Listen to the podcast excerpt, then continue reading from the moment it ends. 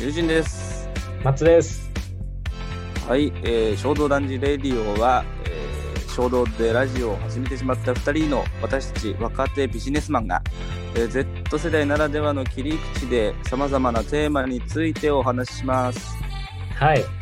例えば街で出会ったこととか仕事で思ったこと、情報、社会で思うことなんかを発信しています。毎回四字熟語を作ったりとか、ラジオでまだ誰もやったことない新しいコーナーを作ってみたり、ざっくばらんにお話ししています。ぜひぜひラジオを聞いてもらえると嬉しいのでよろしくお願いします。えーおよろ送りししくおた願のいしはます。友人と松でした。クラブハウスもやってるよ。よろしくお願いします。